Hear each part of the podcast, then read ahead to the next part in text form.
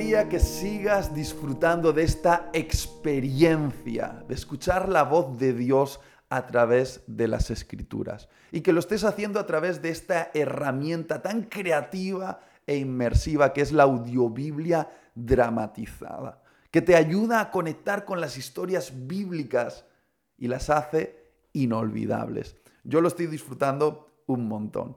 El día de hoy vamos a continuar nuestra lectura en el Salmo 81. Es un salmo de celebración por la liberación sobrenatural que Dios hizo de su pueblo, el pueblo hebreo, mientras estaba bajo la mano opresora del imperio egipcio. Un salmo que celebra cómo Dios es nuestro libertador. Y espero que puedas encontrar la voz de tu propia alma, celebrando tu liberación, porque Dios también te liberó a ti de tu propio Egipto, de tu propio lugar de opresión. Dios también te liberó a ti de las garras del pecado y es momento de celebrar. Después continuaremos la lectura en el libro de jueces capítulo 18 y capítulo 19. Como te habrás dado cuenta, el libro de jueces es un libro complejo, un libro con historias raras, algunas escandalosas, y en la lectura de hoy te darás cuenta una vez más de que este libro está lleno de historias que te hacen estremecer. Creo que de alguna manera nos recuerda a qué puede llegar el ser humano cuando se aleja de Dios, cuando rechaza los mandamientos de Dios y vive la vida como si no tuviese una autoridad suprema. En esta lectura te darás cuenta una vez más de la decadencia moral, social y espiritual por la cual estaba atravesando el pueblo hebreo, que clamaba desesperadamente por un rey justo que gobernase sobre ellos. Con el tiempo se darían cuenta de que también los reyes serían insuficientes y el clamor desesperado del corazón sería por un Salvador, que es nuestro Señor Jesucristo. Después saltaremos al libro de Hechos, capítulo 3. ¡Wow! Esto es muy emocionante. Vamos a ver cómo los apóstoles comienzan a dar testimonio de la resurrección de Cristo y lo hacen con poder y valentía. En Hechos capítulo 3 vas a ver la historia de cómo Pedro y Juan sanan a un cojo de nacimiento y todo el mundo se queda sorprendido y atento al mensaje que Pedro y Juan van a predicar, aunque esto les va a meter en algunos líos. Disfruta de la lectura y sigue sumergiéndote en esta experiencia de escuchar la voz de Dios a través de las escrituras. El libro de Salmos, capítulo 81. Entonen alabanzas a Dios, nuestra fuerza. Canten al Dios de Jacob, canten. Toquen la pandereta. Hagan sonar la dulce lira y el arpa. Toquen el cuerno de carnero en la luna nueva y otra vez en la luna llena para convocar a un festival pues los decretos de Israel así lo exigen. Es una ordenanza del Dios de Jacob. Lo hizo ley para Israel cuando atacó a Egipto para ponernos en libertad.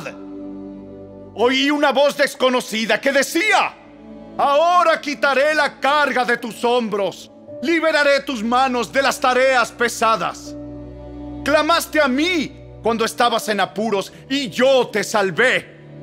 Respondí desde el nubarrón y puse a prueba tu fe cuando no había agua en Meriba. Escúchame, pueblo mío, en tanto te doy severas advertencias.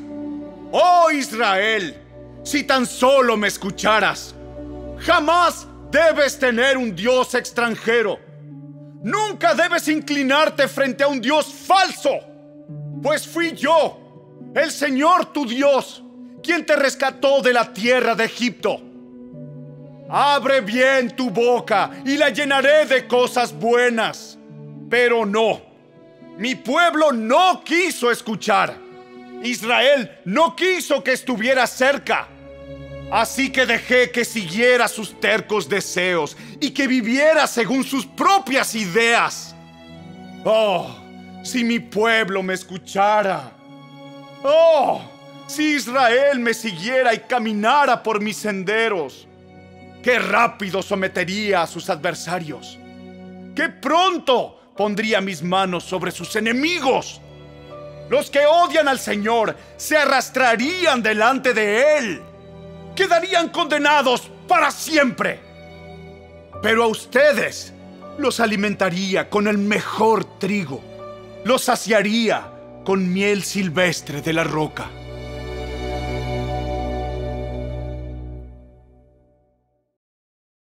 El libro de jueces, capítulo 18. En esos días, Israel no tenía rey, y la tribu de Dan buscaba un lugar donde establecerse, porque aún no había entrado en el territorio que se le había asignado cuando se hizo la división de la tierra entre las tribus de Israel. Así que los hombres de Dan escogieron de entre sus clanes a cinco guerreros competentes de las ciudades de Sora y Estaol, para que exploraran algún territorio donde la tribu pudiera establecerse. Cuando los guerreros llegaron a la zona montañosa de Efraín, entraron en la casa de Micaía y allí pasaron la noche.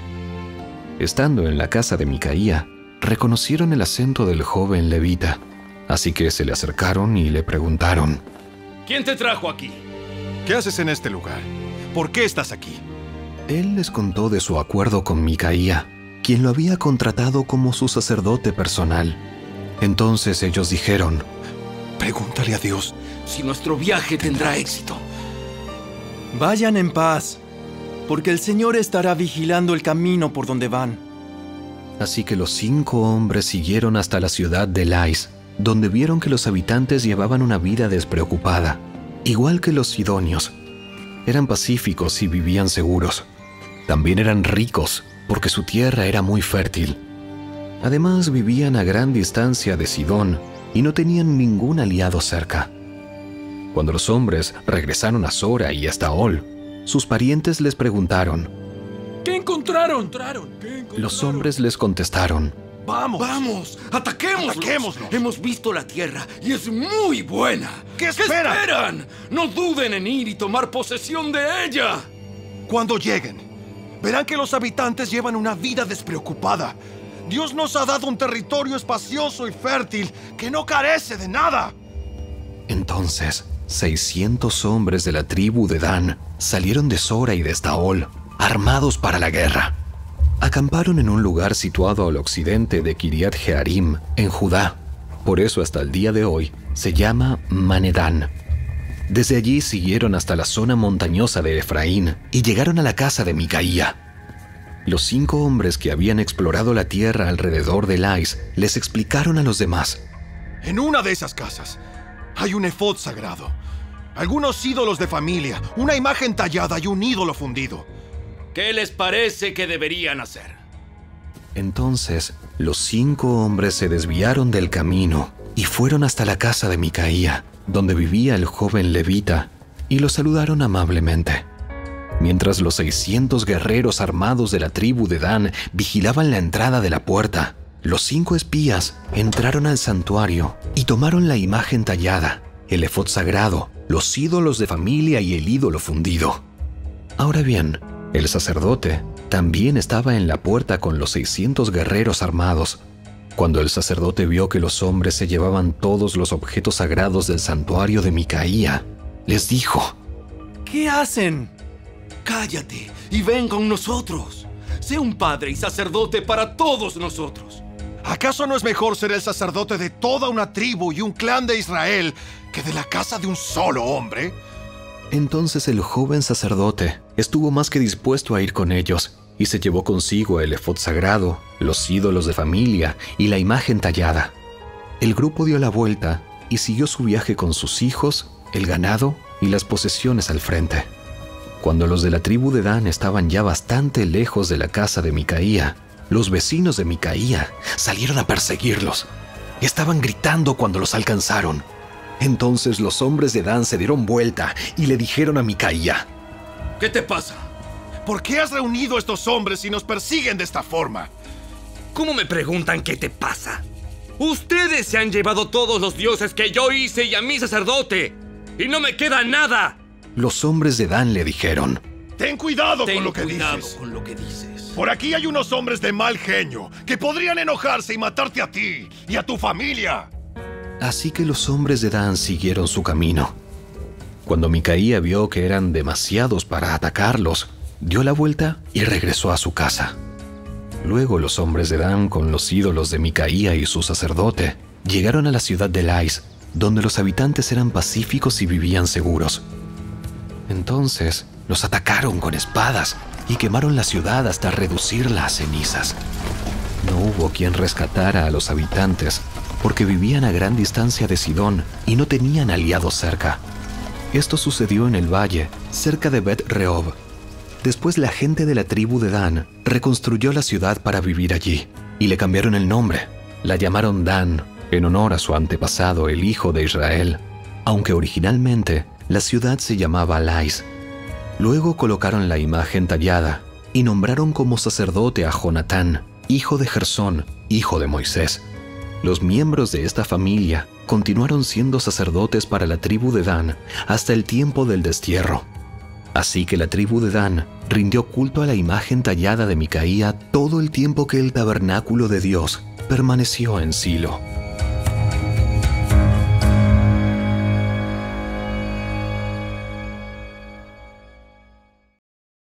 El libro de jueces, capítulo 19. En esos días, Israel no tenía rey. Hubo un hombre de la tribu de Leví que vivía en un lugar remoto de la zona montañosa de Efraín. Cierto día se llevó a su casa a una mujer de Belén de Judá para que fuera su concubina, pero ella se enojó con él y volvió a la casa de su padre en Belén. Unos cuatro meses después, su marido viajó a Belén para hablar personalmente con ella y convencerla de que regresara. Llevó consigo a un siervo y a un par de burros. Cuando llegó a la casa del padre, este lo vio y le dio la bienvenida. Su suegro, el padre de la joven, insistió en que se quedara por un tiempo, así que pasó allí tres días, comiendo, bebiendo y durmiendo. Al cuarto día, el hombre se levantó temprano y estaba listo para partir, pero el padre de la joven le dijo a su yerno, Come algo antes de irte. Así que los dos hombres se sentaron a comer y beber juntos. Luego, el padre de la joven le dijo, Quédate, por favor, otra noche y diviértete. El hombre se levantó para irse, pero su suegro siguió insistiendo en que se quedara. Así que al final cedió y pasó allí otra noche. A la mañana del quinto día, el hombre se levantó temprano nuevamente, listo para partir. Pero una vez más, el padre de la joven le dijo, Come algo. Después podrás irte esta tarde. Así que pasaron otro día de festejo. Más tarde, mientras el hombre, su concubina y el siervo se preparaban para marcharse, el suegro le dijo, Mira, está atardeciendo. Quédate esta noche y diviértete. Mañana podrás levantarte temprano y marcharte. Pero esta vez, el hombre estaba decidido a irse. Así que tomó a sus dos burros ensillados y a su concubina y se dirigió a Jebús, es decir, Jerusalén. Ya era tarde cuando se acercaron a Jebús y el siervo le dijo, Paremos en esta ciudad de Jebusea y pasemos aquí la noche. No, no podemos quedarnos en esta ciudad extranjera donde no hay israelitas. Seguiremos, en cambio, hasta Gibeá. Vamos, tratemos de llegar hasta Gibeá o Ramá y pasaremos la noche en una de esas ciudades. Así que siguieron adelante. El sol se ponía cuando llegaron a Gibeá, una ciudad situada en Benjamín, y se detuvieron allí para pasar la noche. Descansaron en la plaza de la ciudad, pero nadie los invitó a su casa para pasar la noche. Esa noche un anciano regresaba a su hogar después del trabajo en los campos. Era de la zona montañosa de Efraín, pero vivía en Gibeá, donde la gente era de la tribu de Benjamín. Cuando vio a los viajeros sentados en la plaza de la ciudad, les preguntó de dónde venían y hacia dónde iban. ¿Regresamos de Belén en Judá? y vamos hacia una zona remota de la región montañosa de Efraín, donde yo vivo. Viajé a Belén y ahora voy de regreso a mi hogar. Pero nadie nos ha invitado a su casa para pasar la noche. Aunque traemos todo lo que necesitamos. Tenemos paja y forraje para nuestros burros. Y bastante pan y vino para nosotros. Serán bienvenidos en mi casa. Yo les daré todo lo que pudiera faltarles. Pero no se les ocurra pasar la noche en la plaza. Entonces los llevó a su casa y dio alimento a los burros. Después de lavarse los pies, comieron y bebieron juntos. Mientras disfrutaban del momento, un grupo de alborotadores de la ciudad rodeó la casa. Comenzaron a golpear la puerta y a gritarle al anciano. ¡Saca al ¡Saca al hombre, hombre que, que se contigo, contigo! para que podamos tener sexo con él! Entonces el anciano salió para hablar con ellos. No, hermanos míos, no hagan algo tan perverso. Pues este hombre es huésped en mi casa. Y semejante acto sería vergonzoso. Miren, llévense a mi hija virgen y a la concubina de este hombre. Yo se la sacaré y ustedes podrán abusar de ellas y hacerles lo que quieran. Pero no cometan semejante vergüenza contra este hombre. Sin embargo, ellos no le hicieron caso. Entonces el levita tomó a su concubina y la empujó por la puerta. Los hombres de la ciudad abusaron de ella toda la noche, violándola uno por uno hasta la mañana. Finalmente, al amanecer, la soltaron. Cuando ya amanecía, la mujer regresó a la casa donde estaba hospedado su esposo y se desplomó en la puerta de la casa y permaneció allí hasta que hubo luz. Cuando su esposo abrió la puerta para salir, allí encontró a su concubina, tirada, con las manos en el umbral, Levántate, vamos. pero no hubo respuesta. Entonces subió el cuerpo de la mujer a su burro y se la llevó a su casa. Cuando llegó a su casa, tomó un cuchillo y cortó el cuerpo de su concubina en doce pedazos. Después envió un pedazo a cada tribu por todo el territorio de Israel. Todos los que lo veían exclamaban, En todo este tiempo, desde que Israel salió de Egipto, Nunca se había cometido un crimen tan horrible. pensémoslo bien. bien. ¿Qué vamos a vamos a hacer? ¿Quién lo denunciará? ¿Quién lo denunciará?